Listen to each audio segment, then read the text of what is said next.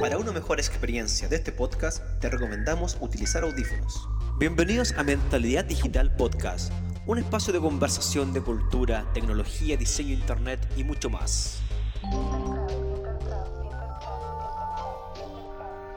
En nuestra primera temporada exploramos sobre el dilema de las redes sociales y dejamos un tema pendiente sobre el monopolio de Internet y las grandes empresas que dominan la red mundial. Estas básicamente influyen en lo que vemos, buscamos, compartimos y en realidad en casi toda nuestra actividad digital. Te invitamos a sumergirte en un nuevo episodio de Cultura Digital con un gran invitado, Nicolás Espinosa. Hola a todos, bienvenidos y bienvenidas al episodio número 13 de la segunda temporada. ¿Quién lo diría? Estamos aquí ya en, avanzando en nuestra segunda temporada y hoy este capítulo se viste de gala porque tenemos a un gran invitado, a don Nicolás Espinosa. ¿Cómo está Nicolás? ¡Bravo, bravo! Bienvenido. Marco? ¿Cómo está Alberto? ¿Cómo están todos? Oh, bien. Es como, eh, uno, uno, escucha el programa, su programa favorito y uno va invitado, qué impresionante. Y de gala. Oye, aquí vamos a decir algo. Vamos a presentar a don Nicolás, así que si alguien quiere eh, saltarse la presentación, puede ir a adelantar al minuto número 30. Ya, por favor. tiene Mira, vamos a partir. Vamos a partir. Dice. Vamos con el currículum. Vamos con el currículum. Dice, diseñador gráfico de la Universidad Católica de Valparaíso. ¿Estamos bien? Sí, estamos bien. De la, de la, gran Escuela de Arquitectura y Diseño de la Católica de Valparaíso. Sí. Ya. ¿Qué tal? Docente de Duoc UC desde el año 2007 en la sede de Viña del Mar. Son terribles ustedes porque me hicieron sacar cuentas. ¿ah? ¿Es, correcto, ese dato? Agosto, agosto de 2007. Eh, creo que agosto de 2007, si es que no 2008, la ahí tengo un poco de la duda, pero, pero sí, mucho rato ya. Harto rato, bien igual. Demasiado, demasiado. Bueno, representa la comuna de Quilpué, quinta región. ¿Qué tal? Absolutamente. La mejor ciudad de, Chile, según una encuesta que se hizo en la mismísima Plaza Vieja de Quilpué. Mira. Futuro, futuro concejal, futuro concejal de Quilpué. Si alguien quiere saber todo esto de las cartas astral, todo esto, signo Scorpion. Mira. no, pero no tengo, no tengo, no, sé nada de eso. Yo lo único que sé es que soy escorpión. No soy supersticioso ni nada, pero me parece, me parece un despropósito que me hayan invitado al capítulo 3. ¿ah? un detalle. No, pero alguien tenía que venir acá. Sí. Oye, y este, dato, este es un dato sabroso. Ex docente de acá, de nuestro locutor estrella, Alberto. ¿Puedo, contar una anécdota cortita? Por favor. Me, tocó, me tocó una reunión con Alberto en la Casa Central en Santiago, una reunión porque cuando él se iba a integrar al equipo de docentes de, de la carrera de desarrollo y diseño web. Eh, y yo sabía que me iba a juntar con Alberto Fernández, pero nunca asocié cara, nombre, nada. Y llega Alberto, me saluda y me dice, sí, tú fuiste eh, parte de la comisión de título cuando me titulé en el doc de Viña. Yo, ¿y cómo me porté? Le dije yo. yo estaba ahí. no, no, bien. Sí, pero te imaginas, lo hubiese puesto mala nota, lo hubiese calificado mal. Imagínate la sangre en el ojo con lo que se llegó a esa reunión este, este hombre. No, no. No. Pero no, hay que, me pregunto si me he portado bien o mal, porque eh, no sé si hay gente, no, no, sé si todos tienen buenos recuerdos de aquellas comisiones cuando yo estaba en los títulos. pero eh, el, el, el, Nico fue, el Nico me preguntó, me acuerdo, eso oh, una, pregunta capciosa. No, mira, me preguntó una pregunta capciosa, pero yo salí del paso. No lo olvida, así que, es que no lo olvida, no. No, pero es, que los nervios no lo olvido en ese momento, pero no, pero no, no fue nada terrible, no fue tan, lo, lo, superé. Muy bien, muy bien, muy bien. Otro datito, local líder de IXDA Viña del Mar. ¿Qué tal? Así es. Interaction Design Association, la Asociación de Diseño e Interacción, presente en más de 200 ciudades alrededor del mundo. En Chile presente en dos ciudades, una de ellas Viña del Mar, y desde su creación me toca junto a la Catherine X eh, ser local líder de aquella Mira. agrupación. Maravilloso, maravilloso. Datito, creador de Trueno.cl y Ryzen5.cl. Sí, sí. Trueno.cl, polera, ¿cierto? Polera. Marca ropa, sí. Marca ropa. ropa eh, Hecho por su propio dueño. muy bueno. Propias manitas. Sí, sí. Y Ryzen 5 sobre... 5.cl, revista electrónica de la actualidad del mundo motor. Eh, motor. Comenzó como el 2005, 2000, perdón, 2003 tiene, es el sitio web. Me, voy, a, voy, a, permítanme la, tribuna para, para, por favor. para atribuirme este, este hito. Es el primer, es el primer medio eh, de actualidad automotriz 100% online en Chile. hoy hay muchos sitios web que se dedican al tema de las noticias automotrices. Racing 5 fue el primer sitio web, el primer medio automotriz 100% online. Fuimos mal vistos en su, en su comienzo porque la única experiencia online que existían eran las versiones online de, los, de, de los suplementos impresos. Entonces éramos vistos como raros. Además, eh, un dato que hasta el día de hoy es bastante impresionante, en nuestro equipo no hay periodistas, sino solo expertos y fanáticos. Fanáticos. Hay que decirlo, fanático extremo de los automóviles. Así es. bueno, por tu descendencia italiana, ¿no? muchas me molestan porque Ferrari le ha ido mal los últimos años, pero muchas sí. Sobrino de Ferrari, sobrino de Ferrari. Fanático, fanático extremo. Fanático. Y aquí datito, Nicolás está sumergido en la red, ¿cierto? De internet desde el año 99 con su primer sitio web. ¿Qué tal? Uy, sí, 1999 creamos el primer eh, Nixter.cl, que fue la primera comunidad de, DJs eh, de habla hispana. Eh, y llegamos a tener, no sé, algo así como, estamos hablando año 99, o sea, mucho antes que existiera incluso Facebook. tuvimos, no sé, 3.000, 4.000 miembros alrededor de Latinoamérica y España, todos DJs y productoras de eventos. y, y pucha, si, si eso hubiese continuado, podría, quizás sería algo muy importante hoy día como términos de redes sociales.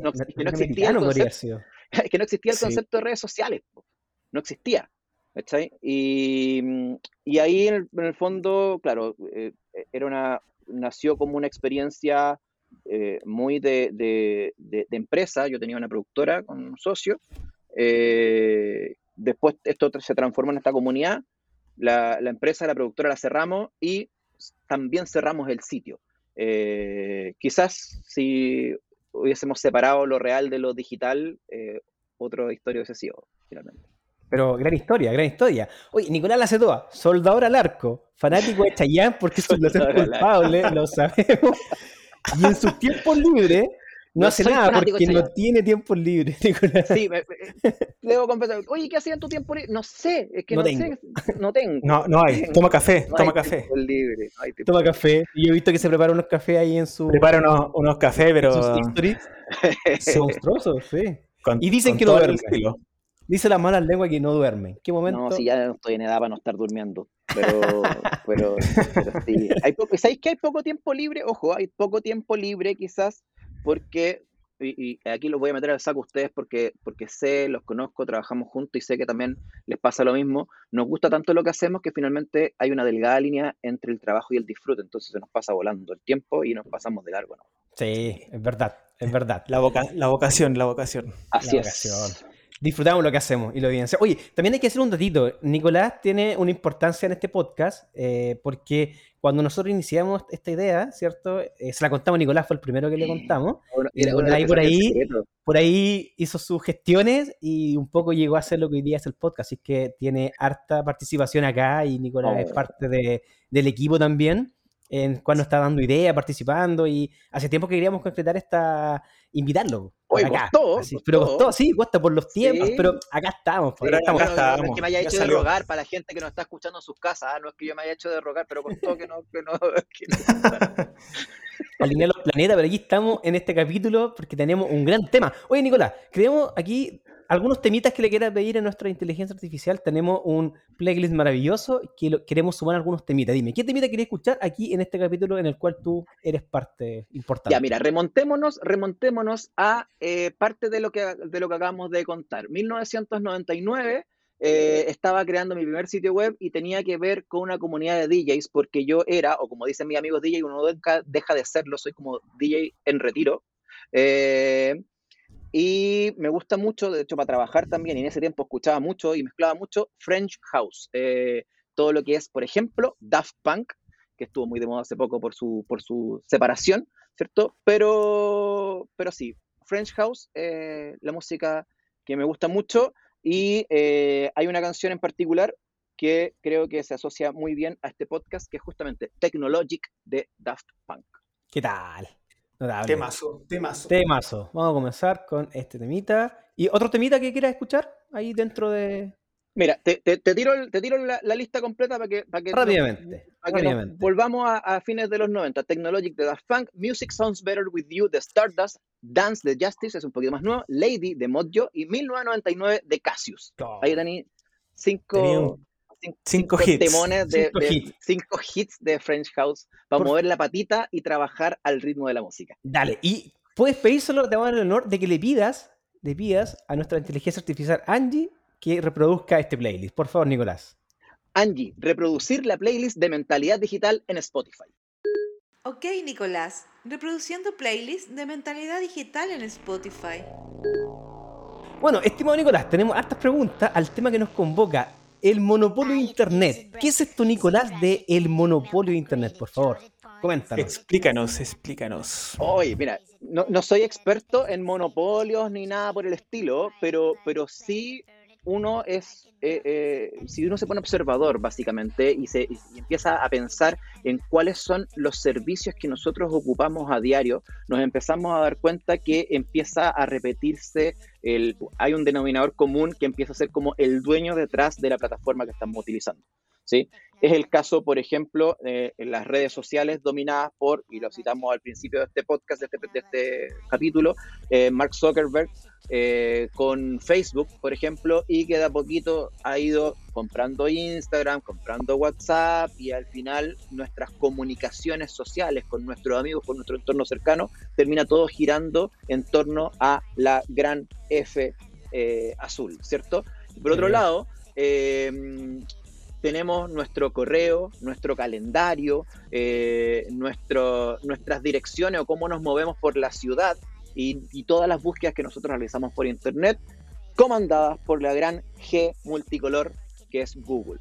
Entonces ahí te empiezas a dar cuenta cómo eh, finalmente a punta de buenos servicios eh, o de servicios atractivos, por decirlo de otra manera también, em, empezamos a confiarle nuestra vida a, eh, a ciertas organizaciones que, que sin querer queriendo empiezan a saber más de nosotros que de nosotros que nosotros mismos. Nosotros mismos. Y, hemos hablado anteriormente, hemos hablado un poquito sobre, esto. Entonces ahí está, ahí hay un tema súper importante. No quiero polemizar, yo voy, voy, a tocar así como rápidamente el tema, no me voy a meter ahí, voy a salir de ahí rápidamente pero se ha hablado un montón de que la vacuna, que quieren controlarnos, que el 5G, que el control, que no sé qué. Estimados amigos, amigas que nos están escuchando, el control remoto de sus vidas lo tienen en su bolsillo, se llama teléfono celular. Eh, no hay nada que hacer al respecto. No, nada que eh, o sea, para salirse, para salirse de la Matrix, tal como la Matrix nos mostraba, tendríamos que no tener teléfono. Eh, el Matrix, los teléfonos eran de cabina telefónica. Eh, nuestro teléfono finalmente es nuestro único y gran control con el cual nos dominan, quizás nos escuchan. Ahí, eh, mira, el que nos escuchen además es otro tema, que es como el meme de los Spider-Man apuntándose los unos a los otros. Es como lo mismo, porque al final claro. que habláis con amigos, algo, y después como que uno se mete al, al teléfono, no sé, Instagram y te aparece una publicidad justo de lo que hablaste. Entonces, ¡Ah! Instagram me escuchó. Entonces Instagram dice, no, no fui yo, fue, fue Google. Y Google dice, no, no, no, ¿qué teléfono tienes? ¿Un iPhone? No, entonces, ah, pues te escuchó. Y al final todos se echan la culpa a todos, pero finalmente lo único que tenemos que pensar es que todos nos escuchan, las paredes tienen oídos, literalmente. Y, empezamos a, darnos cuenta que eh, ese, ese buen servicio eh, además, nosotros trabajamos por ese buen servicio apuntando a un hito y ese hito hoy día termina siendo la compra por parte de una empresa, de un pez más gordo. Y si uno empieza a ver la, cadena alimenticia de estos grandes peces, siempre termina llegando a cuatro o cinco grandes peces que dominan finalmente el Internet. Y eso no deja de ser eh, complejo, no deja de ser peligroso y no deja de ser preocupante.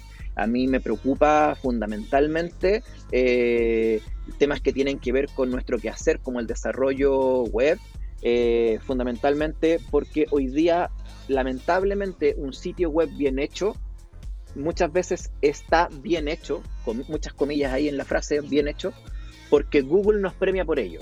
O sea, está hecho como Google quiere, a la pinta de Google, bajo la, para, para el algoritmo de Google, para que Google te encuentre Eh, da lo mismo tu homepage porque finalmente el homepage termina siendo el mismo buscador de Google. Y cómo yo evalúo o cómo yo muestro que mi sitio es bueno y que tiene muchas visitas gracias a el analytics que es del propio Google también. Entonces al final uno empieza a decir, chuta, Google es juez, es parte, es todo. Entonces, ¿qué tan real finalmente termina siendo ese dato?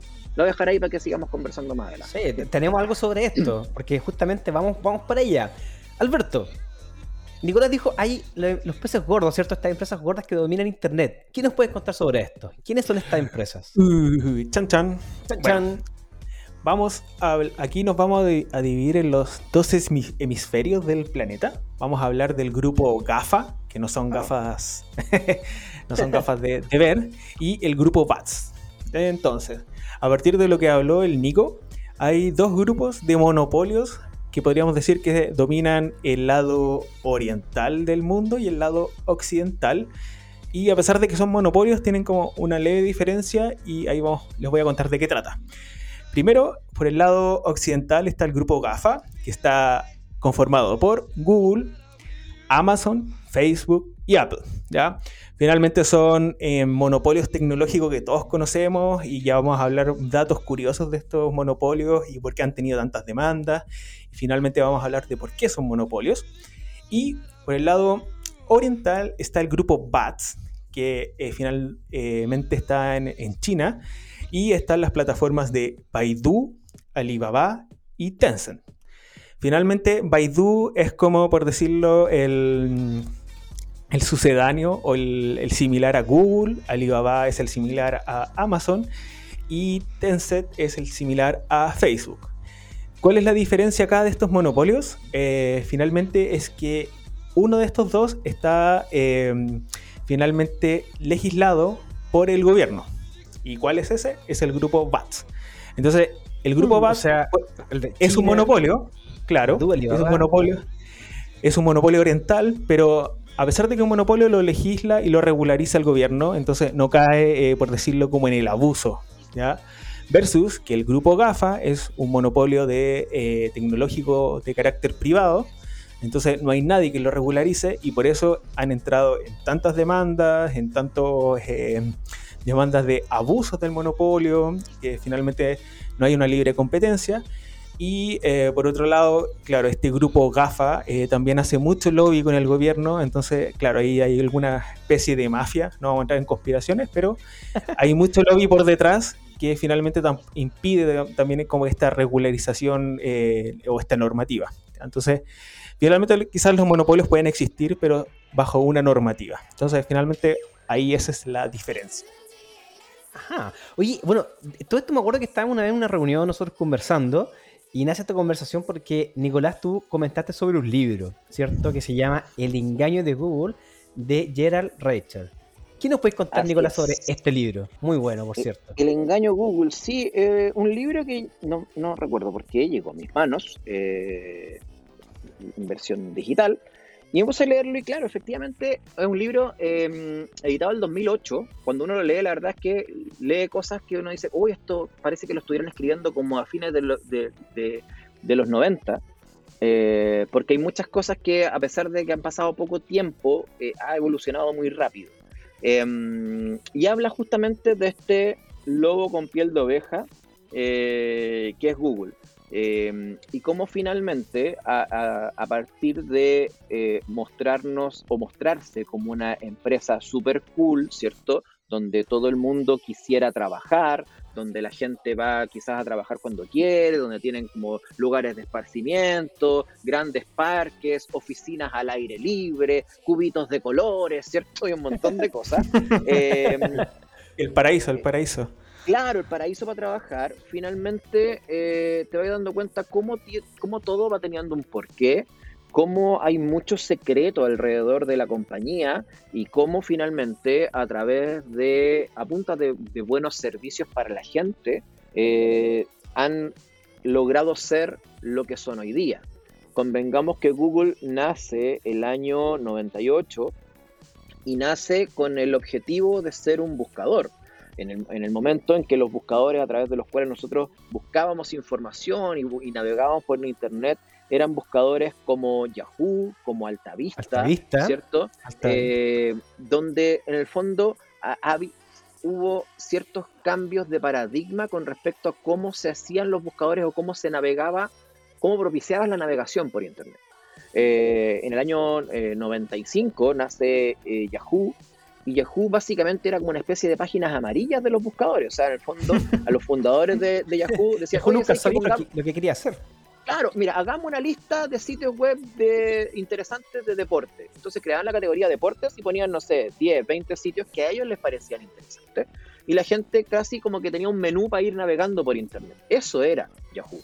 Año 97, nace Altavista, donde eh, cambia el paradigma y en el fondo ya empieza a ver como una primera lectura de código fuente, por decirlo así, donde eh, el buscador se basaba fundamentalmente en los keywords, unos meta tags del HTML en ese tiempo, que eran súper importantes por parte de los webmasters ponerlo en el código fuente, porque en el fondo tenía que yo poner todos los, los ítems que, que quería que el buscador encontrara, porque ese buscador, alta vista, solamente leía en esa línea, en ese meta tag del código fuente. Claro, un poquito en palabras simples, un codiguito, una línea que va en el código fuente del sitio web que se ingresan las palabras claves. Todas las palabras claves asociadas. Y que no se leen en el sitio. O sea, esa, esos meta tags son eh, etiquetas que están dentro del sitio, pero que no son visibles para el común de los mortales solamente se podían ver si uno inspeccionaba el código fuente, ¿cierto? Entonces, si yo tenía un sitio web de un zoológico, tenía que poner cada uno de los animales que yo tenía en ese zoológico, ¿cierto?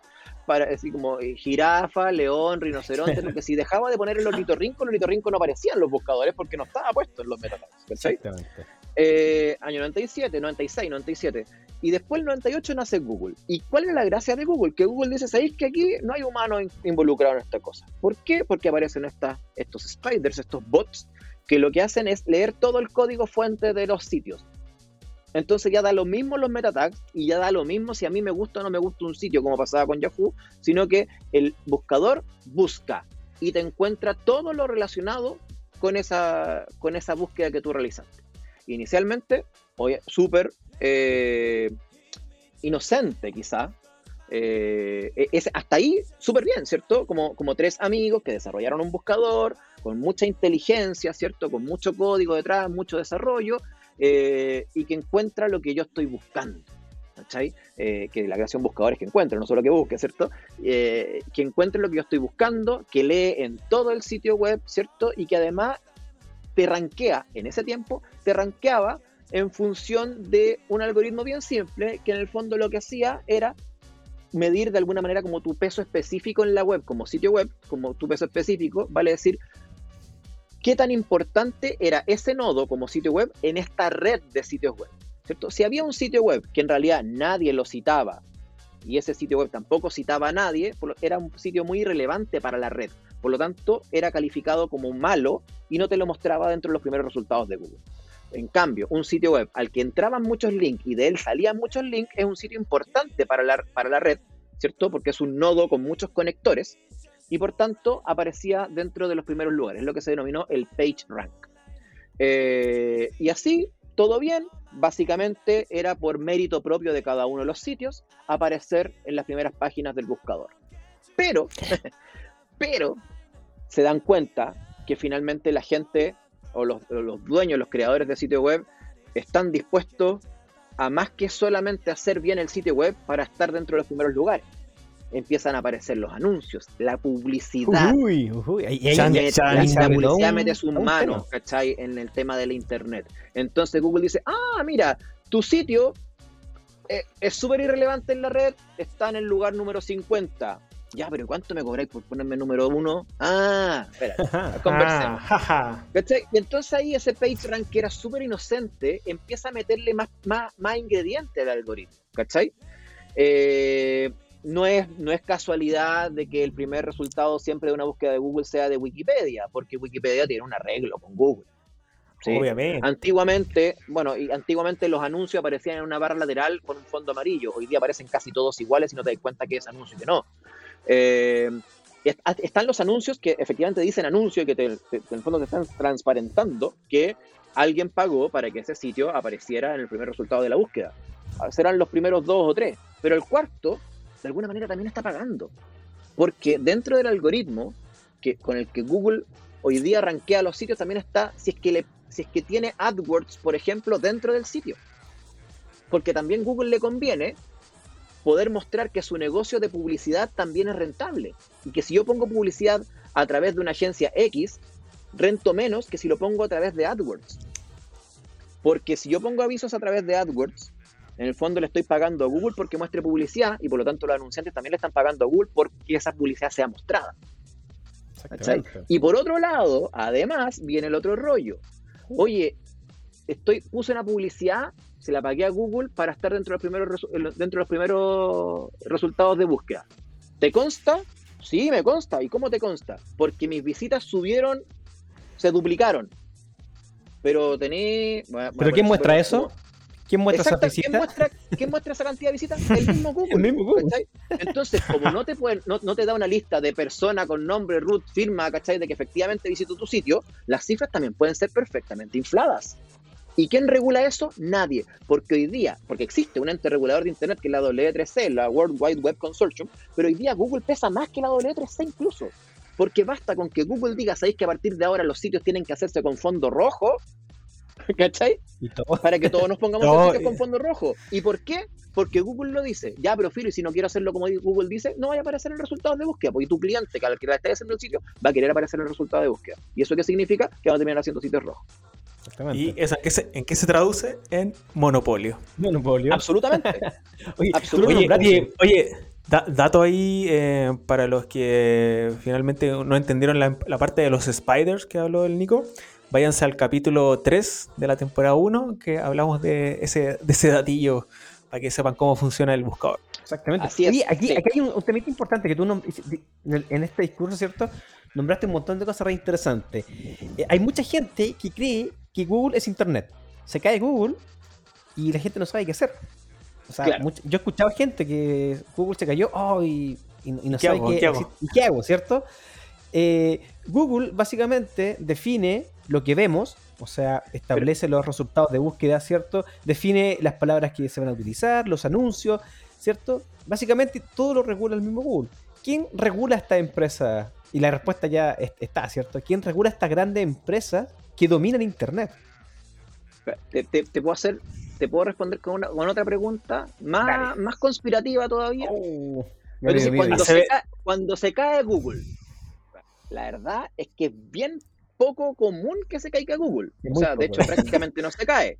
¿Cierto? ¿Y por qué no se cae? Tú me podrías decir, Marco, tú me podrías decir, Alberto, ¿dónde está Google?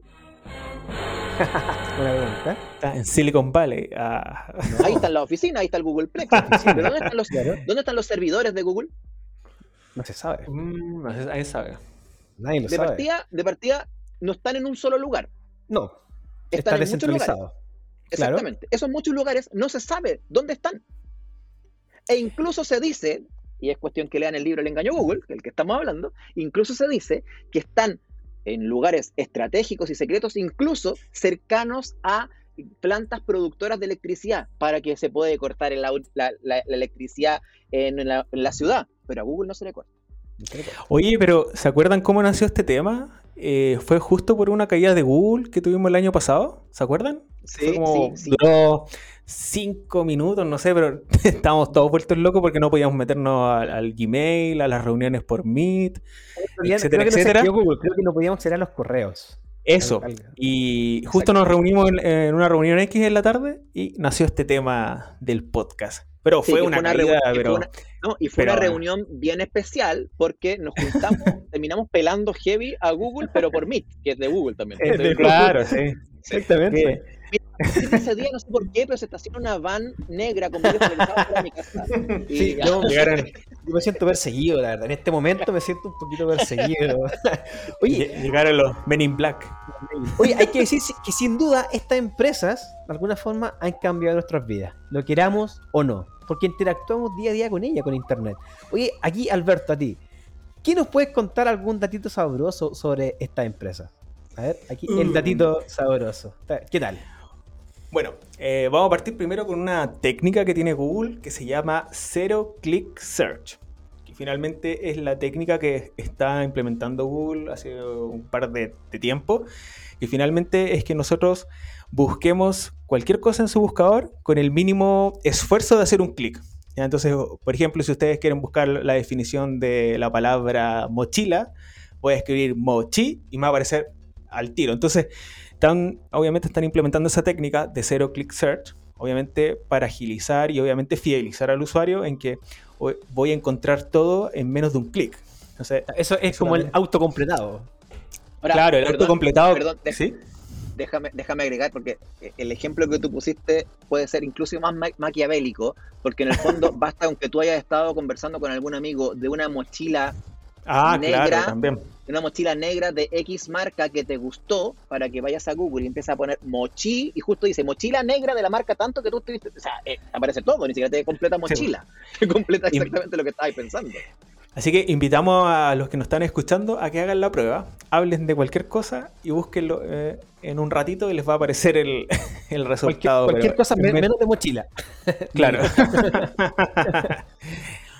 bueno, y hay unos datos aquí como bien curiosos de Google que mm, finalmente por a causa del monopolio los, los, los estamentos quizás como la organización estadounidense los viene demandando hace varios, varios, hace varios tiempos, y sobre todo la comunidad europea, por el abuso de monopolio. Y en el 2017 eh, los multaron con 2.800 millones de dólares por ser el, parte del monopolio de los resultados de compra en Google. Esa fue la, primera multa. Luego, en el 2018, los multaron con la multa más cara, por decirlo así, que le han hecho a una empresa en todo el, en toda la historia, que fue una multa de 5 mil millones de dólares por utilizar el software de Android para promocionar eh, finalmente de forma injusta todas las aplicaciones. ¿Qué quiere decir esto? Que finalmente Google sobornó a Android y le pidió que exclusivamente eh, todas las aplicaciones estuvieran hechas con el código eh, para Google, que finalmente todos los, todos los buscadores que tuvieran, por ejemplo, el sistema de Android, apareciera Google al principio. Y si ustedes ven un teléfono Android, viene con el Play Store de Google y con el, el, App Store de Android. Entonces, finalmente esa fue la, mayor multa que tuvo Google en, toda la historia. Y el 2017 eh, los multaron por eh, un eh, mil, no, por 1.770 millones por bloquear anuncios de búsquedas de motores de sus rivales. Es decir, están metidos en toda la colusión del monopolio, tanto en las búsquedas, en las compras, hasta en la parte técnica de cómo se desarrollan los software. Así que están como hasta hasta las también, bueno, también eh, Firefox también le pagan para que cuando tú abras Firefox, el primer navegador que o sea, el primer buscador que muestre sea Google. Exacto. Por ejemplo, en el caso de Android, eh, Google exigía a los fabricantes de Android, tanto para sus celulares como tablets, que finalmente configuraran el motor de búsqueda, como dice el marco, predeterminado para, para el navegador de Google. También eh, finalmente evitaban que los fabricantes de Android eh, hicieran el, con el código abierto de Android, sino que fuera exclusivamente para Google. Y eh, ofrecían ciertos incentivos como tipo soborno para que todas estas aplicaciones de Google vinieran como preinstaladas en, antes de partir con cualquier celular tipo Android. y no solamente con, con, la búsqueda de Google, sino que también, por ejemplo, con los mapas de Google. Exacto. Bueno, y no, es, no vamos a hablar solamente de Google, hay otros eh, finalmente monopolios tecnológicos.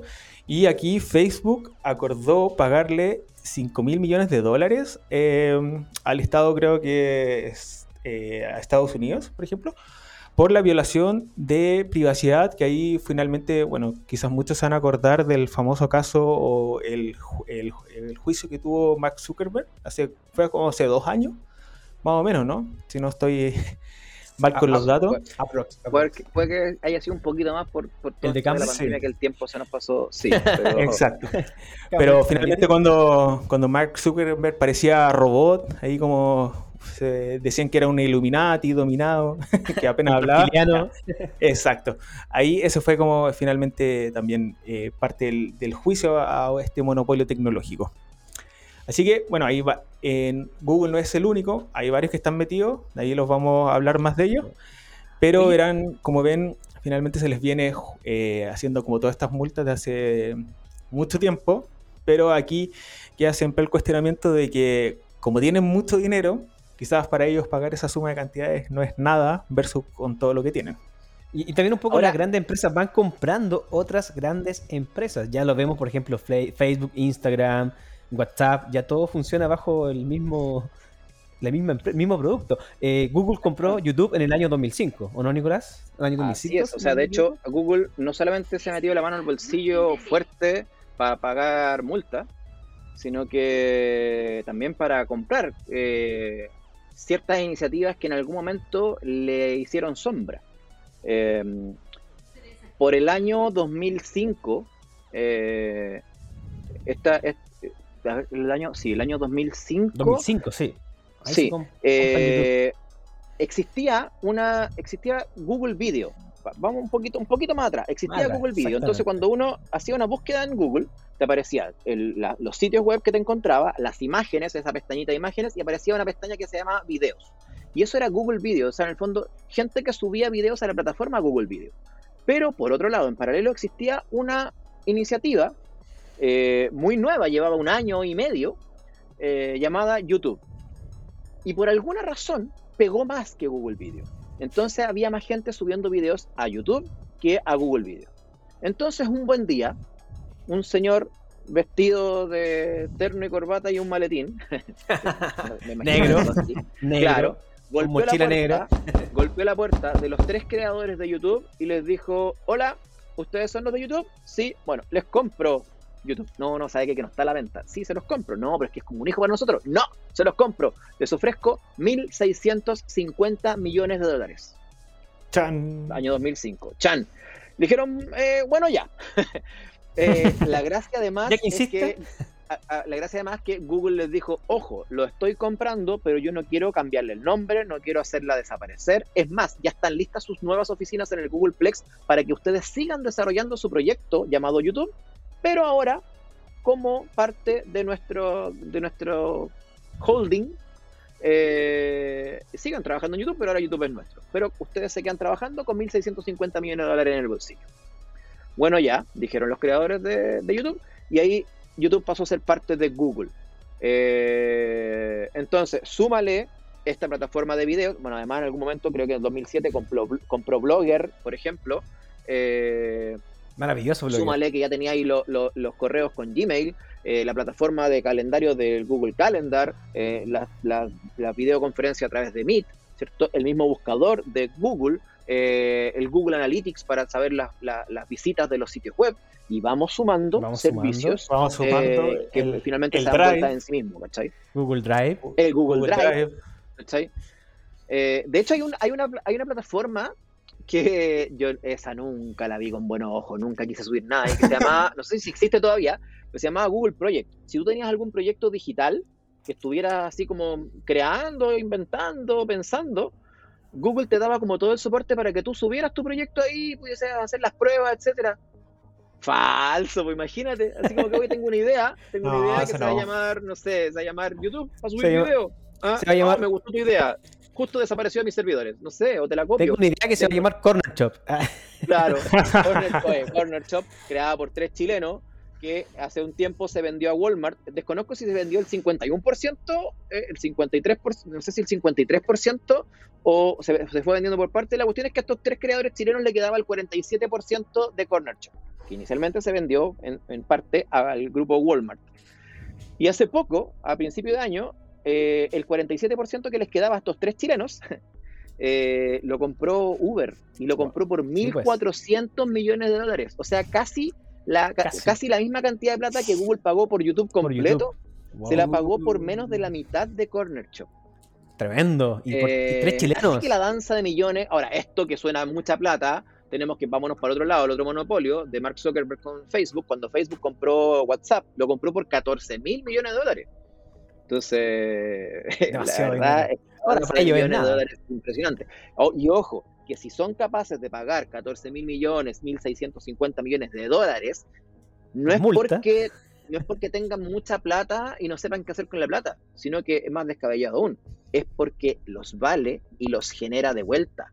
O sea, es, son recuperables, esos millones de dólares, esos miles de millones de dólares son recuperables a partir de esa compra. ¿Cómo?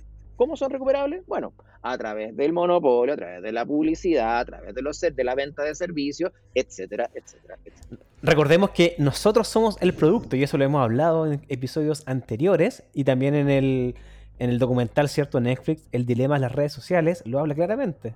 Por eso nos ofrecen tantos productos gratuitos. Ahora, eh, nosotros día a día entregamos información. Porque eh, los productos son gratuitos, ocupamos Gmail, ocupamos los correos, ocupamos el calendario, ¿cierto? ¿Qué tanta información estamos dispuestos a entregar a estas grandes empresas de Internet, Nicolás? Es que yo creo que no somos capaces de dimensionarlo. Es muy complejo, eh, ¿verdad?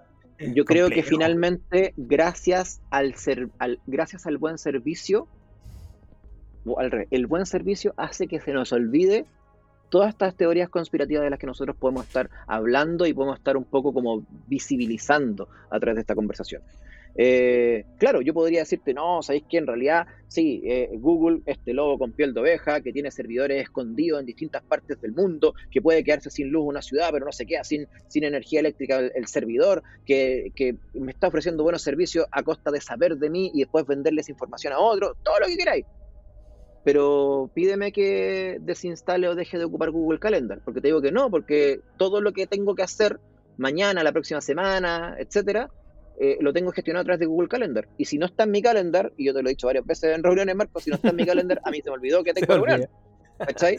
y es, me pasa lo mismo. Y es, mi teléfono el que me avisa, ¿cachai? Media hora antes de la reunión, diez minutos antes de la reunión. Es mi asistente de Google Home que me dice las cosas que tengo en el día, ¿cachai? O que tengo al otro día antes de, antes de dormir y antes de que me pregunte a qué hora quiero que ponga la alarma.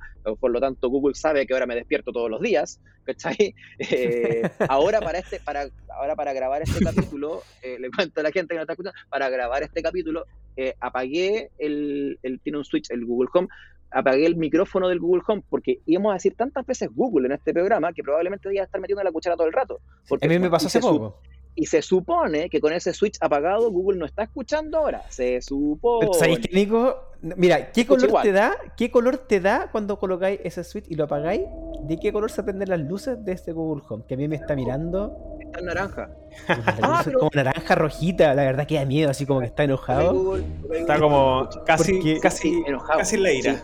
Casi en la ira, exactamente. Pero te escucha igual, Y aunque, ya, y filo, a, lo mejor no nos está escuchando en estos momentos porque tenemos el micrófono apagado y creámosle a Google que son súper buenas personas y si uno la apaga, de verdad se apaga. Eh, pero todo el resto del tiempo está prendido porque obviamente no estoy pensando en apagar y prender el micrófono, ¿cachai? Eh, porque es un asistente que lo ocupáis para todo. Entonces, te escucha todo, escucha todas tus conversaciones. Eh, y es un aparato que está creado y pensado para escucharte. ¿Cachai? Entonces, uno, uno toma en cuenta eso al momento de, hacerse de uno de estos dispositivos? Probablemente no. Pero es tan bacán que no tengáis que ocupar las manos para hacer una búsqueda, para poner una alarma, para prender las luces, para apagar las luces, para lo que sea. ¿Cachai? Que finalmente termináis yendo a una tienda a comprar un producto a comprar un espía para meterlo dentro de tu casa. Eso es lo que estás haciendo. sí. ¿Cachai? Y cuando compras Caballo de Troya. estás pagando, estás pagando y pagando un plan mensual de un, de un espía que te lo metes al bolsillo todos los días de tu vida, todo el día. ¿Cachai? Bueno, y, final, y finalmente ahí está el, el precio que estamos pagando, a pesar de que parezca gratuito estamos pagando, como dice el Nico, mensualmente porque nos espíen. Exactamente. Nos vean nuestros datos. Y, perdón, pero la, y la mala noticia, sorry, para todos aquellos ingenuos que dicen, no, porque yo navego, navego en la pestaña de incógnito en, Chrome. Chiquitito, perdón, sorry, ah, pero esto es lo mismo que pensar que porque pagué el micrófono del Google Home no me está escuchando. Sorry, porque finalmente igual te está, te está eh, eh, trazando lo dice. tu IP y sabe perfectamente quién eres tú y a lo mejor en ese momento no sabe quién eres tú, pero basta con que te conectes a tu correo y hizo todo el match de toda la navegación de todos los días para atrás, hizo el match con esa IP y sabe que ese computador es tuyo y ya está ahí fregado. Es más, a propósito del tema del espionaje y de saber la información de otro, ahora es heavy porque a ver, si tú estás convencido, por ejemplo, estáis convencidos de, comprarte unas zapatillas y queréis comprarte unas zapatillas, pero pucha, no sabéis porque en realidad que a lo mejor que son muy caras, no, me las compro, me las compro, estáis ahí en la duda, no sé qué. piénsalo un poquito, es, es, eh, es necesario que te dé más publicidad de esas zapatillas que en realidad la persona sí quiere comprársela? No, porque ya está convencido. ¿A quién le muestra la publicidad entonces de esas ah. zapatillas? A la gente que vive con esa persona, a su círculo cercano, para que se las mm. recomiende, para que diga, ah, sí, yo también lo vi, oh, sí, también vi que eran buenas, oh, ¿cachai? ¿Y cómo sabe cuál es nuestro círculo cercano? Porque sabe con las personas que nosotros mandamos correo, porque sabe las personas con las que nosotros no, no, no whatsappiamos, sabe con qué personas nos juntamos porque, porque está en nuestro calendar, o incluso más aún, porque si tú estás de 8 a 6 en un lugar, el resto del tiempo y durante la noche estás en otro lugar, el primer lugar de 8 a 6 ya Google sabe que ese es tu trabajo. Y el otro lugar donde pasa la noche sabes que es tu casa. Por lo tanto, si tienes, esa es la persona A. Si la persona B pasa de 8 a 6 en otro lugar, pero la noche la pasa en el mismo lugar de la persona A, ¿qué es lo que saben las redes? Que viven juntos. Y que por lo tanto, si le muestro la publicidad a esas dos personas, convence a un grupo familiar y no solo a una persona. Chan. Chan, tremendo, tremendo. Vamos a poner música de conspiración la acá. La conspiración de Nico. Nico Salfade. Nico Files. Nico Files. Tú sabes las personas con las cuales uno se. O sea, las redes saben las personas con las cuales nosotros nos convivimos, con, con las que nosotros nos codeamos. Entonces, si ya el, el objetivo está. Eh, ya está convencido, ya la publicidad lo convenció, la, la fase 2 es, convencer a su entorno. Y el entorno son las personas con las que compartes tu red de Wi-Fi, por ejemplo, o con quien pasas la noche, eh, o sea, pasas de ciertos horarios, ¿cachai? Eh, de hecho, hay una historia muy, muy freak, creo que pasó en, Inglaterra, donde un, una persona eh, fue descubierta en su infidelidad porque, porque el asistente de Google le recomendó ir a X dirección como todos los días. pero esa, esa, no era su casa. ¿ah? Uh. Entonces Google lo, casi como que lo etiquetó ese lugar, esa dirección como casa 2. Claramente la familia sospechó. La eh, tecnología, bueno, no es tan buena algunas veces. Eh, hemos comentado varias varios, varios casos aquí de la niña embarazada de 15 años en Estados Unidos por, también por el tema de los grafos sociales, que son los, comportamientos que vamos teniendo y que estas redes de inteligencia artificial, que también lo conversamos, van captando toda esta información y generan una big data tremenda que empiezan a unificar y a tomar decisiones. Finalmente son eh, algoritmos que van ¿cierto? Actuando y viendo nuestros comportamientos, que son... Ahora, y uno, ahora uno dice, y ahora uno dice, ¿y en qué me va a afectar a mí si yo soy una persona? Pero esto saca información de miles y miles. Lo mismo, es exactamente lo mismo. Claro, puede ser que tú, o, yo, Nicolás Espinosa, yo no le importo a nadie, porque yo no le importa a Google si peso menos que un paquete de cabritas, ¿cachai? Para la danza millones de dólares de Google, ¿cachai? Pero yo, junto con el del lado, junto con el del otro lado, que formamos ya un grupo, ¿cierto? Que, que, que, obedecemos a una cierta tendencia, a un cierto grupo etario, a un cierto público objetivo, funcionamos como masa, pues, ¿cachai? O sea, somos parte de una constante encuesta a nivel mundial. No, es que, no es que efectivamente Google quiera saber efectivamente qué es lo que dice tu correo electrónico y si es que ahí de verdad estás develando la receta de la Coca-Cola, no. Eh, eh, si quisieran hacerlo pueden llegar, ojo. Eh, pero, pero en realidad nosotros como individuos poco, poco importamos, importamos más como rebaño finalmente. ahí, está el, tema. Oye, le hemos dado duro a Google, la verdad. Le hemos dado duro a Google. Hay que ver también las redes sociales. Si mañana, no estamos, eh, si hay mucho tiempo que no publicamos nada. Si mañana estamos con COVID, ya saben por qué. Preocúpense de nosotros, por favor. Oye, Alberto, aquí te voy a meter en problemas. Que no solamente Google va a estar en, tu puerta mañana. ¿Qué otro ejemplo? Van a llegar, van a llegar todos acá a Van a llegar todos de una con, como el delivery. Oye, ¿qué otros ejemplos de monopolios tecnológicos existen? chan, chan. Eh, chan, chan. Eh, a ver, uno de los, quizás como lo más conocido, es el de la manzanita. manzanita Apple y finalmente porque tiene un monopolio, eh, porque eh, como no lo hemos explorado este tema, pero eh, las aplicaciones nativas están única y exclusivamente hechas, o las aplicaciones de App Store en iOS. Y eso, y eso ya es un monopolio porque todas las aplicaciones que, que funcionen para iPhone tienen que estar escritas con ese código. Así que y ahí parte de un monopolio. Pero en mi opinión, yo creo que ese monopolio ya está como comenzando quizás a dejar de ser monopolio, porque ya, por ejemplo, sabemos el caso de Huawei, que tiene su propia App Store, entonces ya por lo menos hay tres em, tres competencias, por decirlo así. Pero igual sigue siendo como un sistema operativo nativo, entonces también tiene como ese carácter de monopolio. Otro monopolio de estos eh, magnates tecnológicos, bueno, es Amazon, aunque eh, Jeff, Bezos se rehúsa a hablar que es un monopolio, pero es un monopolio como tal. Eh, sobre todo en la venta de libros, ya en los libros tanto como físicos, pero sobre todo los libros ebooks, ya eh, en lo personal yo he comprado muchos ebooks a través de Amazon, así que... Es parte del monopolio, Alberto. Soy parte del monopolio, pero ¿saben por qué? Porque finalmente la gama de ebooks está, yo diría que en un 90% disponible en Amazon. O sea, si busco un ebook X, estoy seguro que lo voy a, encontrar en, Amazon versus que en cualquier otra librería. Entonces, también tiene el monopolio de los libros digitales. Pero acá eh, hay muchas empresas donde todavía no llega, o sea, hay muchos países, perdón, donde no llega Amazon, que están haciéndole el, por decirlo como la barrera a, que llegue Amazon a los países.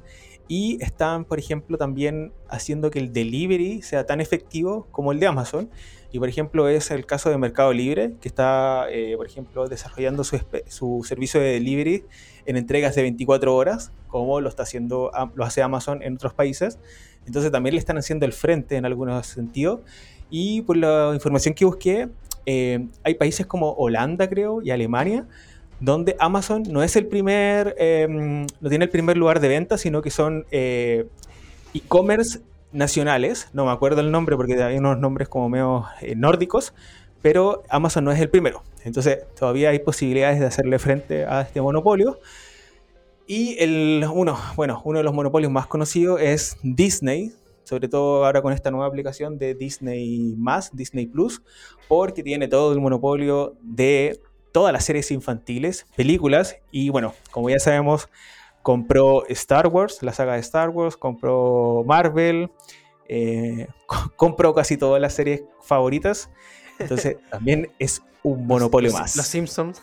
Pero, pero perdón, ¿te das, cuenta, ¿te das cuenta que de alguna manera también, y aquí vamos a ver un poco el lado bueno, entre comillas, de los monopolios, ¿te das cuenta tú también, por otro lado, lo cómodo que, que es que ciertas cosas o ciertas plataformas se monopolicen? Porque era súper cómodo cuando el monopolio de las películas en streaming las tenía Netflix. Porque todas las películas querían estar en Netflix y solo en Netflix. Y uno que lo que hacía pagaba Netflix y solo Netflix.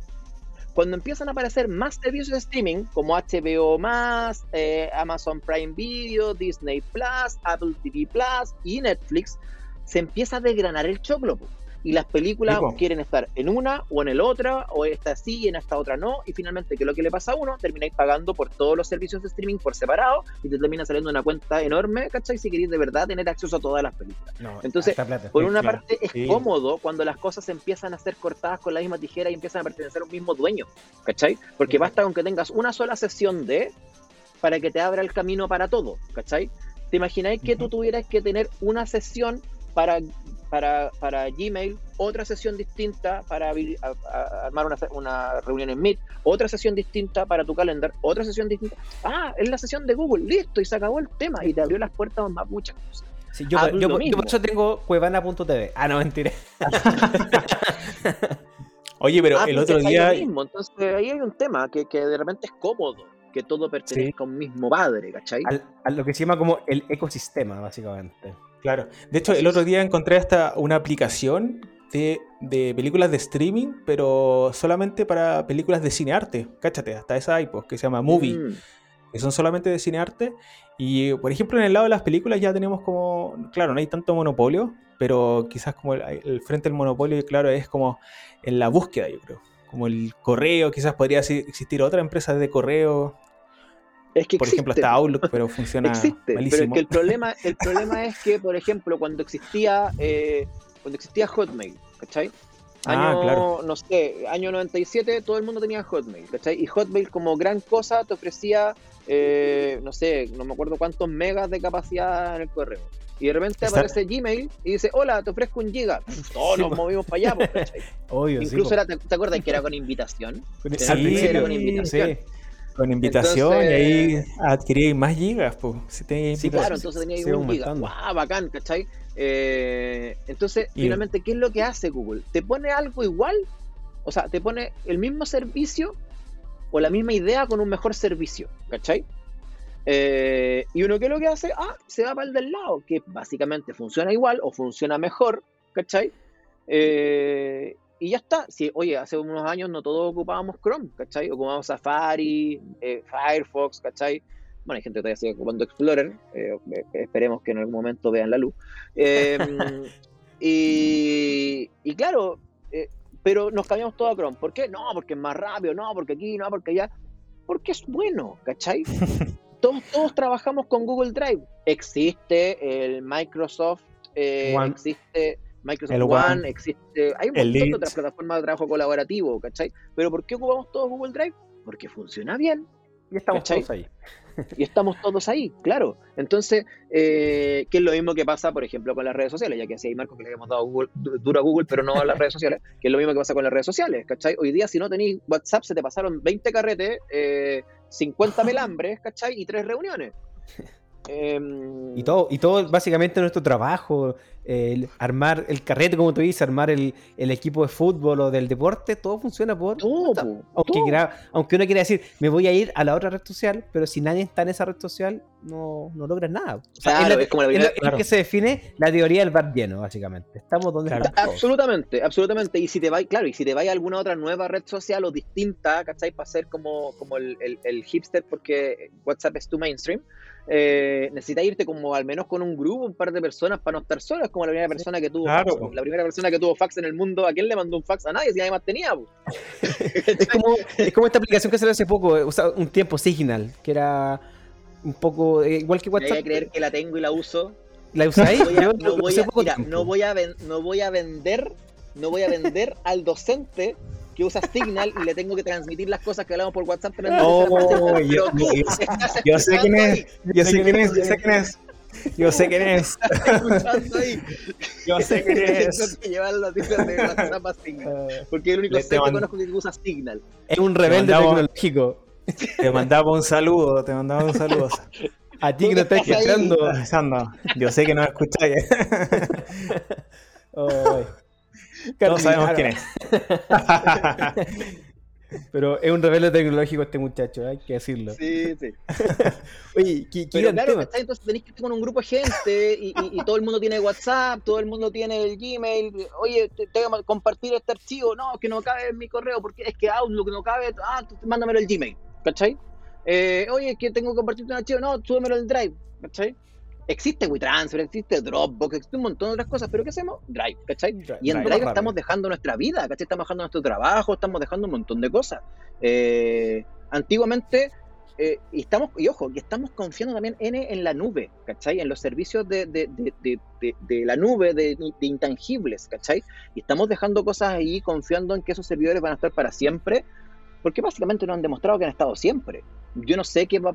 Pero son servidores, son cosas físicas, pues están en un lugar escondido, como dice Nicolás, ¿cierto? Claro, ahora la pregunta es, y aquí, y, así como, y con esto, y con esto me retiro casi porque ya no sabría cómo seguir argumentando esto, no, no sabría cómo mantener esta conversación.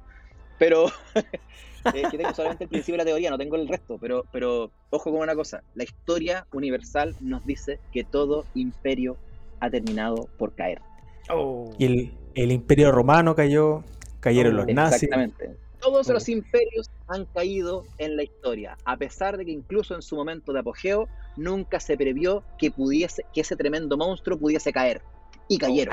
Anoten, eso, anoten eso, chicos. ¿Será, que el imperio Google, será que el imperio Google en algún momento irá a caer? No lo sé.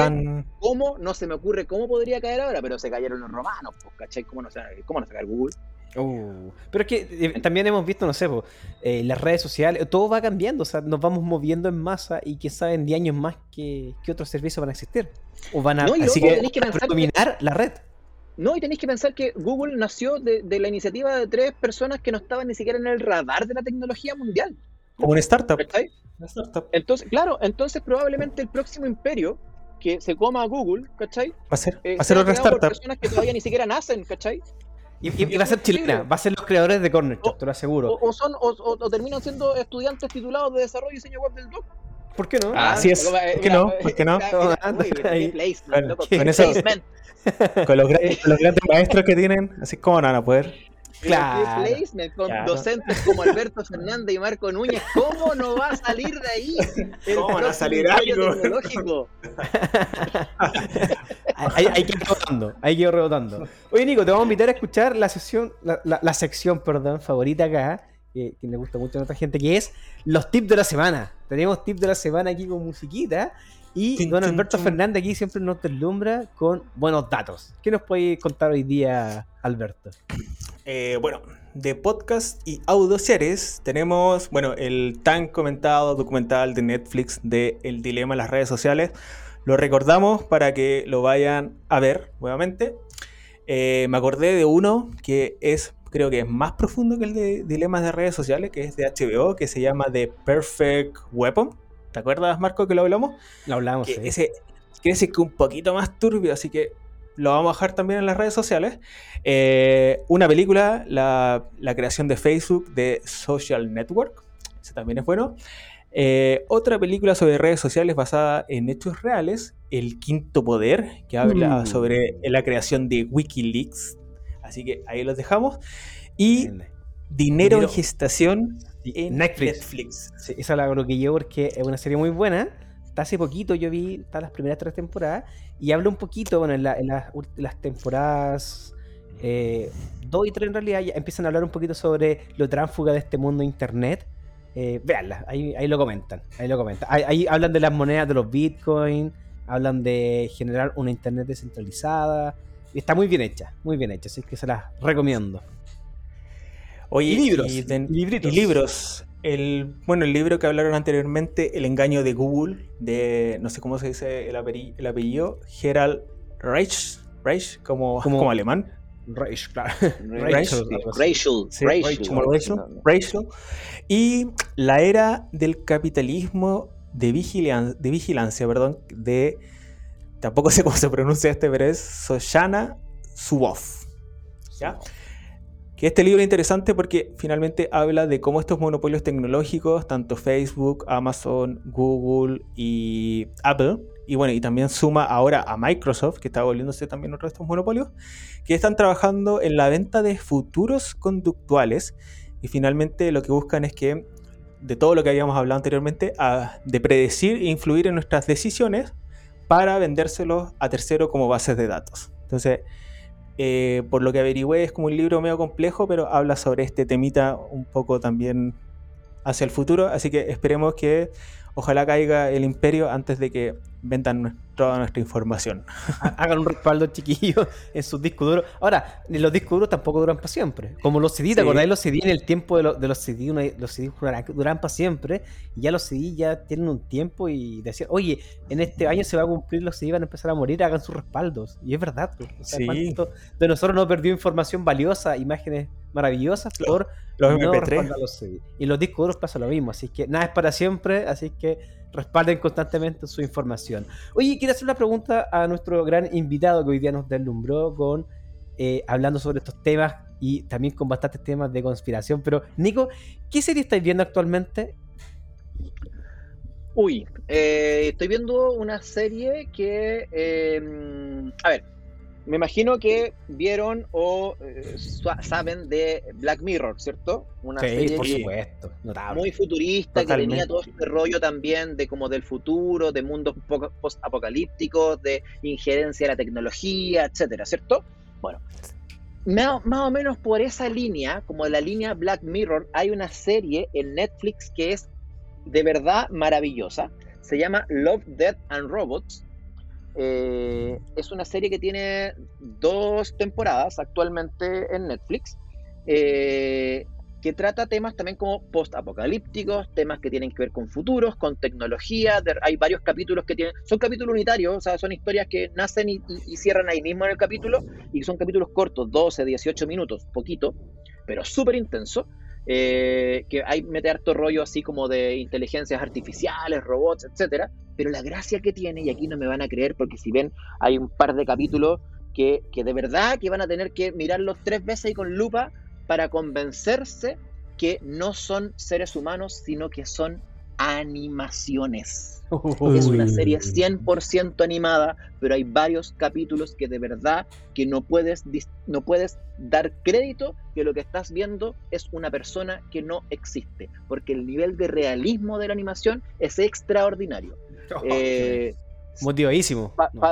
para hacer el resumen en palabras simples, serie de dibujos animados para gente adulta, trata temas bastante complejos eh, y no es para ver con niños, para nada, pero wow, qué serie, wow, qué serie, capítulos cortos, súper intensos que te dejan pegado a la pantalla y de verdad que no puedes creer que se trate de animación. Maravilloso, maravilloso. and Robots. Ah, lo vamos a colocar ahí en nuestro history porque es importante que ahí lo vean. Qué buenos datos. Oye, ¿y alguna película, algo ahí, datito freak que queráis contarnos acá en nuestro podcast escucha de mentalidad digital? Uy, eh, ver. Nada, las típicas. Bueno, eh, hay un, hay un capítulo de mentalidad digital donde tiraron varias películas que tienen que ver con inteligencias artificiales. Ah, eh, me volaron bastante la cabeza. Eh, yo creo que yo como que volvería a que, a que si no le pusieron atención a ese listado de películas, como por ejemplo entre ellas Her, que lamentablemente creo que ya no está en Netflix, eh, vayan a verlas, porque vamos para allá, o sea, uno, o sea, a ver, más lejos, hasta Wally, si se dan cuenta, hoy día es una, fue un vaticinio de muchas cosas. ¿ah?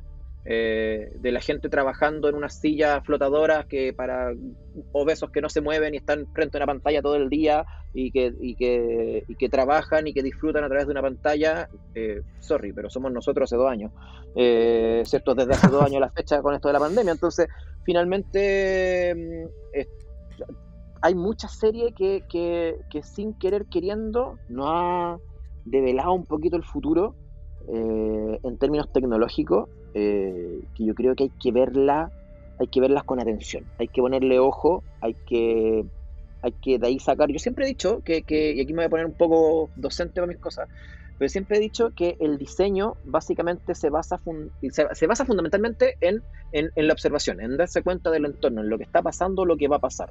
Eh, y no por nada muchas cosas se nos han ido adelantando a través del cine eh, denle una vuelta a, a series o películas de ciencia ficción, incluso antiguas que, encuentren por ahí en Netflix y se van a dar cuenta que muchas cosas que se predijeron quizás a fines de los 90 hoy día están siendo realidad. Eh, y, es como, de repente da hasta susto si uno lo empieza a ver como desde ese punto de vista, eh, eh, no sé, películas como, me, me sube para atrás, no sé si se acuerdan de, una película Enemigo Público de Will Smith, que es súper antigua que, te muestra así como todas las cosas, como los satélites nos espían en tiempo real y voy a encontrar cualquier cosa, ya, y eso existe, pues, ¿cachai? De hecho, yo no sé qué pasó con ese proyecto porque estaba anunciado eh, y no sé en qué estará. Además que existe, pero todavía está como entre solo algunos poderosos o solamente algunos poderosos decidieron dejárselo para ellos. Pero es el Google Earth en tiempo real. Toda la razón, po. ¿Cachai? Toda la razón. Y eh, entonces, eh, Google Earth en tiempo real es algo que supuestamente ya existe, no sé por qué no está liberado. Eh, y si lo llegan a liberar en algún momento, tú podrías estar en este momento, no sé, te digo, Marco, asómate, ¿cachai? A mi casa, yo saco la, mano por la ventana y te saludo de un lugar a, otro en el mundo, ¿cachai? Qué eso lo muestra Enemigo Público, que es una, una, película que será del año 98, 99, ¿cachai? entonces, Google, ah, creo que al cine hay que ponerle atención. Yo creo que el cine hay que ponerle atención, a las películas, a las series hay que ponerle atención, porque mucha de la tecnología que aparece, que nos muestran así como, ah, como una anécdota, son cosas que están apareciendo, que se están desarrollando, y ya no sé a dónde vamos a llegar con todo esto. Le pregunté a Google y es del, es del 98. ¿98? Sí. 98. Sí. Teme por tu vida, Marco. Ah, no. arranca, arranca ahora mismo. Arranca. Oye, al, Alberto y Nicolás hemos tenido un gran capítulo hoy día, pero eh, este imperio no va a caer, no va a caer, pero este capítulo sí ya está llegando a su fin. Ven, Nicolás, algún momento. Todos terminan en algún momento hasta este buen programa que está muy entretenido.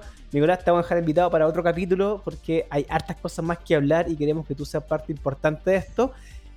Palabras finales al cierre, Nicolás, para nuestros podcast escuchas. Uy. de, lo que eh, quieras, de lo que quieras. Te puedes destapar acá. Puedes decir lo que quieras acá. Está todo permitido. Oh, no, no, por favor, no. Eh, mentira, mentira. A ver, no, quiero, quiero un poco transmitir un par de, de ejercicios mentales. El ejercicio mental, por ejemplo, de la observación y ver las cosas como con visión de futuro, creo que es un ejercicio que nos hace muy bien a quienes estamos involucrados en la industria creativa, del diseño, el desarrollo web, etcétera. Creo que por ahí también hay un tema que hay que mantener eh, el, cerebro siempre despierto, siempre activo y observando el entorno y ojalá siempre ir un pasito más allá. Por eso les decía, en el cine, en la serie, en un montón de cosas nos podemos, podemos ir descubriendo cosas. Y por otro lado, eh, y aquí son palabras al cierre combinadas con una, una, pequeña recomendación que se me quedó en el tintero a propósito de que estamos dándole un poco a Netflix ahora. Eh, hay varias series que son de Headspace, relaja la mente, guía para el buen mm. dormir, eh, y otras que tienen que ver como con eh, mindfulness, con, como con meditación, eh, que creo que también es un buen ejercicio, sobre todo para quienes estamos de repente hiper hiperactivados, ¿cierto? a partir de estar tanto tiempo en pantalla, tanta reunión, tanta interacción con personas en poco tiempo, con todo esto del teletrabajo y el telemundo, que creo que hace bien al final del día quizás tener algún ejercicio de que te, que te baje un poco las revoluciones, porque yo no sé cuánto nos queda de todo este nuevo mundo y de este mundo pandémico, no sé cuánto nos queda, pero claramente tenemos que, que tener una, una, una, mente, una mente fuerte, una mente preparada, porque esto no se va a caer mañana, ¿cierto? Eh, ya lleva muerto rato y va a ser paulatino probablemente. Sí pero ya está haciendo ya está haciendo mella en nuestros en nuestro cerebro en nuestra, en nuestra psicología. Entonces tenemos que ayudarnos un poquito en ese sentido eh, saber eh, combinar bien el trabajo el relajo el descanso eh, y nuestra vida digital también. También dejar un poquito de lado nuestra vida digital y enfocarse también en, en cosas bien bien intangibles Sí, y, lo otro, y aquí con esto, con esto termino, eh, a propósito de ese mirar un poco con ojos de futuro, ir pensando también cuál es el mundo al cual vamos a volver. Porque, porque ese, esa frase de cuando volvamos a la normalidad ya quedó obsoleta. Porque ya la normalidad no existe. No existe el mundo del cual, del cual nos retiramos a nuestras casas cuando se inició la pandemia. Eh, hoy día está pasando, de hecho, lo, está pasando el efecto contrario. Con todos los avances de fase que estamos teniendo en Chile, hay muchas empresas, oficinas, institutos, etcétera, que están volviendo a la presencialidad y ahora empiezan a aparecer voces de, oye, pero ¿no podemos seguir quedándonos en la casa? Ojo, ya viene la vuelta y esa vuelta tampoco la queremos. Porque queremos ahora, porque nos quedó gustando también algo del mundo que estamos viviendo hoy día. Estamos en una zona de confort. Vamos a combinar a qué mundo vamos a volver y cómo vamos a construir el mundo del mañana es parte de las tareas que nos quedan a nosotros, diseñadores, desarrolladores web, mentes creativas, gente vinculada con la tecnología. Tremendo, tremendo. Tremenda palabra al cierre, don Nicolás. Muchas gracias por estar acá. Y Alberto, estamos en muchas plataformas digitales. ¿Cuáles? Cuéntanos acá. ¿Dónde nos pueden encontrar y escuchar nuestra gente y ver las cosas que publicamos? Estamos en Apple Podcast, en Google Podcast, en Spotify y en todas las plataformas de podcast, más ahora que agregamos hace poquito el canal de YouTube de la Escuela de Diseño de Duoc UC. que es administrado por don Nicolás Espinosa acá. yo, soy, el tío, el tío. YouTube, el tío YouTube. el tío arroba diseño Duoc UC. De hecho, ¿quieres que quieran ponerle cara a esa voz? Vayan al canal de YouTube de la Escuela de Diseño de UC y va a estar ahí Don Nicolás porque él es el encargado de difusión y básicamente. el Panchito Saavedra el canal de YouTube. Sí, no, pero Panchito Saavedra una encargada. Yo me estoy retirando pantalla, me estoy retirando pantalla. Y me, ha tocado reemplazar a Nicolás y es tremendamente difícil porque Don Nicolás es el, que la lleva ahí. Hay que decirlo, hay que decirlo. Espero que todos los que nos están escuchando estén suscritos al canal de YouTube youtube.com slash UC porque estamos trabajando arduamente para llevarles semana a semana muchos contenidos que son eh, relevantes para todos aquellos que están vinculados al diseño, desarrollo web y todo lo que tiene que ver con la escuela de diseño de Duoc. Hay harto contenido que estamos desarrollando y vamos a seguir desarrollando, pero para eso suscríbanse, activen las notificaciones, campanita y denle like a los videos. ya tiene todo el speech ya aprendí todo el youtuber. bueno, muy bien. Ahí el, tío, el, tío, de las recetas, de la receta de diseño, ya nos, ya nos invitó. Y eh, finalmente en Instagram, en arroba mentalidad digital podcast. Para que nos sigan, para que le den like Estamos en todas partes, estamos en todas partes disponibles. Ustedes nos pueden escuchar en todas las plataformas favoritas y en las más principales. Ahí vamos a estar nosotros acompañándolo en este gran podcast que se viene. Segunda temporada tremenda. Ya está, este es nuestro tercer capítulo de segunda temporada y se vienen cosas maravillosas. Así que invitarlo a que nos escuchen, nos comenten y estamos en todos lados. Don Nicolás, me despido. Muchas gracias por compartir tu tiempo con nosotros. Y Muchas gracias, por aceptado la invitación a estar y compartir este gran capítulo con nuestros podcast escuchas. Así que te esperamos para la próxima, Nico. Y cuando quieran. Muchas gracias. Feliz de compartir con ustedes. Lo pasé increíble. Se pasó el tiempo volando. Volando, y volando. quieran nomás, seguimos conversando de internet y otras hierbas. Muy entretenido. Muchas gracias. Nos vemos en el siguiente capítulo de Mentalidad Digital Podcast. Hasta pronto. Chau, chau. Chau, chau. En la carrera de Desarrollo Diseño Web de DuoQC se forman los especialistas de soluciones para los usuarios en los entornos digitales que el futuro necesita. Conócenos en www.duoc.cl o síguenos en las redes sociales de la Escuela de Diseño de DuoQC. Drop, life.